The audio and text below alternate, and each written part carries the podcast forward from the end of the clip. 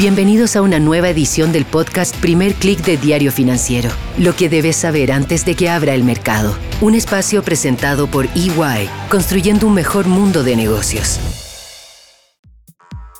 Muy buenos días, hoy es martes 6 de diciembre. Soy Marcela Vélez y desde Londres comento con ustedes lo que está pasando a esta hora en los mercados. Bienvenidos a Primer Click de Diario Financiero. La economía estadounidense sigue dando sorpresas y nada como un reporte, en este caso mejor de lo esperado, para golpear la confianza, el ánimo en los mercados. A ese positivo reporte laboral que tuvimos el viernes pasado, ayer sumamos un alza inesperada del índice PMI de servicios de Estados Unidos correspondiente a noviembre. El índice saltó en torno a los 56,5, se esperaba que cayera de 54 hacia 53 y esto lo que nos está indicando sumado al índice PMI de manufactura, sumado a ese reporte laboral, nos está dando cuenta de una economía todavía en expansión a pesar del acelerado ajuste monetario de la Reserva Federal. Es decir, que hasta ahora ese ajuste que ha creado el Banco Central estadounidense no ha sido suficiente para moderar la actividad, no al nivel que el mercado esperaba. La apuesta o el escenario deseado por los mercados es que las alzas de tasas de interés provoquen una desaceleración de la actividad económica suficiente para poner bajo control la inflación y con ello permitir que la Reserva Federal más adelante, cuando ya los precios se hayan moderado, pueda reducir las tasas de interés, es decir, el costo del dinero. Nada de esto está pasando hasta ahora. Vemos, a pesar de algunas señales de desaceleración en el IPC en las últimas lecturas de Estados Unidos, todavía vemos que este se mantiene en torno a 8%, todavía vemos un mercado laboral fuerte, vemos un índice de actividad en expansión. Esto lleva a pensar que la Fed va a tener que expandir el ciclo de ajuste monetario, el ciclo de alzas de tasas más de lo esperado y que el punto máximo que alcanzaría la tasa de interés como parte de este proceso será más alto del que se ha previsto hasta ahora. Estas expectativas golpearon a los mercados. Ayer tuvimos caídas importantes en Wall Street, vimos caídas de más de 1,5% en el Dow Jones y el SP 500, el Nasdaq perdió casi 2% y vimos un rally del dólar que tuvo su mejor sesión en dos semanas. Esta mañana vemos que las bolsas moderan un poco su reacción.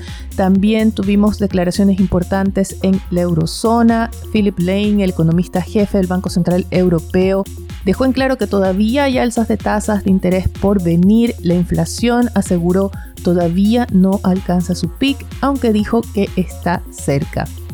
Hay un tema importante en las lecturas de inflación y es la presión que están generando los precios de los alimentos. Estos han sido básicamente los factores detrás de esas alzas en los índices inflacionarios, sobre todo en la eurozona y también en Estados Unidos.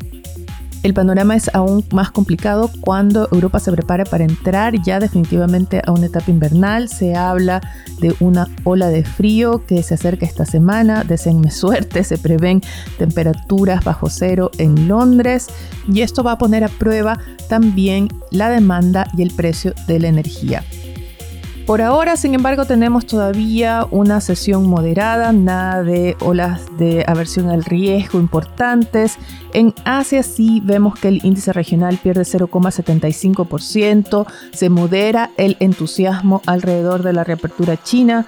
En Europa tenemos una sesión mixta y el Stocks 600 amplía en algo las pérdidas, se mantiene en menos 0,15%. Los futuros de Wall Street indican que los índices van a intentar una apertura al alza después de esas caídas de ayer. Vemos que el Nasdaq sube 0,21% y el SP 500 0,16%. El dólar se mantiene estable tras esa buena sesión que tuvo ayer, se mantiene prácticamente plano a esta hora, sin embargo sigue todavía con una ligera tendencia al alza. Como ya se ha vuelto costumbre en este podcast, pero porque así lo meritan las noticias, hablemos algo de China. La atención sigue también puesta en el proceso de reapertura de ese país. Hoy hay reportes de que se están eliminando requerimientos de test de COVID en Beijing, pero el impacto en el ánimo de los inversionistas se ha moderado.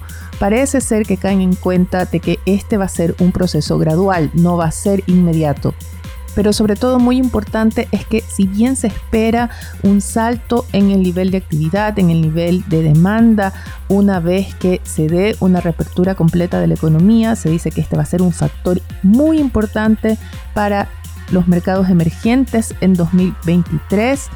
Así que si bien se espera que haya un salto, hay problemas estructurales de fondo, ya hemos comentado antes y tuvimos un especial el viernes pasado que vale la pena que revisen si están interesados en el mercado chino sobre cuáles son los problemas fundamentales que tiene el modelo económico y la necesidad de un ajuste que va a obligar a una desaceleración. Y a esos problemas estructurales hay que sumar riesgos geopolíticos. Bloomberg reporta esta mañana algo que de confirmarse sería de verdad histórico. Estados Unidos y la Unión Europea estarían analizando sanciones comerciales, un aumento de tarifas a las exportaciones de acero y aluminio de China. Este no se trata de un conflicto comercial, sino que dichas tarifas se usarían como parte de una campaña para reducir las emisiones contaminantes y sería la primera vez que se usan tarifas comerciales como parte de esa agenda climática. Este es un reporte que llegó hace unos minutos, así que entiendo todavía no hay una respuesta desde Beijing. Pero ya en el pasado China se ha opuesto al uso de tarifas comerciales para resolver conflictos. Revisemos lo que tenemos en agenda para hoy, que está bastante cargada hacia lo local. Comencemos por Wall Street, que recibe las cifras de balanza comercial de Estados Unidos. En la región tendremos datos de producción automotriz en México, pero muy importante, tendremos el fin de un juicio histórico en Argentina. Después de tres años y medio llega a fin el juicio por corrupción contra la vicepresidenta Cristina Fernández de Kirchner.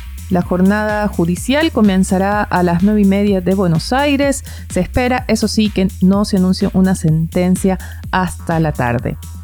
Vayamos ahora a lo local. Tendremos primero la publicación del índice de remuneraciones y costo de manos de obras de parte del INA a las 9 de la mañana. También tendremos al presidente Gabriel Boric en el foro de inversiones organizado por Invest Chile. Y por la tarde tendremos el anuncio de política monetaria del Banco Central. El mercado espera que la tasa se mantenga en 11,25%. Antes de despedirme, quiero recordarles que hoy se realiza Más Pitch Chile. Es el evento para las startups de la región que organiza DF y postularon más de 90 emprendedores de toda la región. También los quiero invitar a que sean actualizados de las noticias del día y más visitando nuestro sitio web de f.cl. Yo me despido por ahora, les deseo que tengan un buen día. Nosotros nos reencontramos mañana. Esto fue el podcast Primer Click de Diario Financiero. Lo que debes saber antes de que abra el mercado. Un espacio presentado por EY, construyendo un mejor mundo de negocios.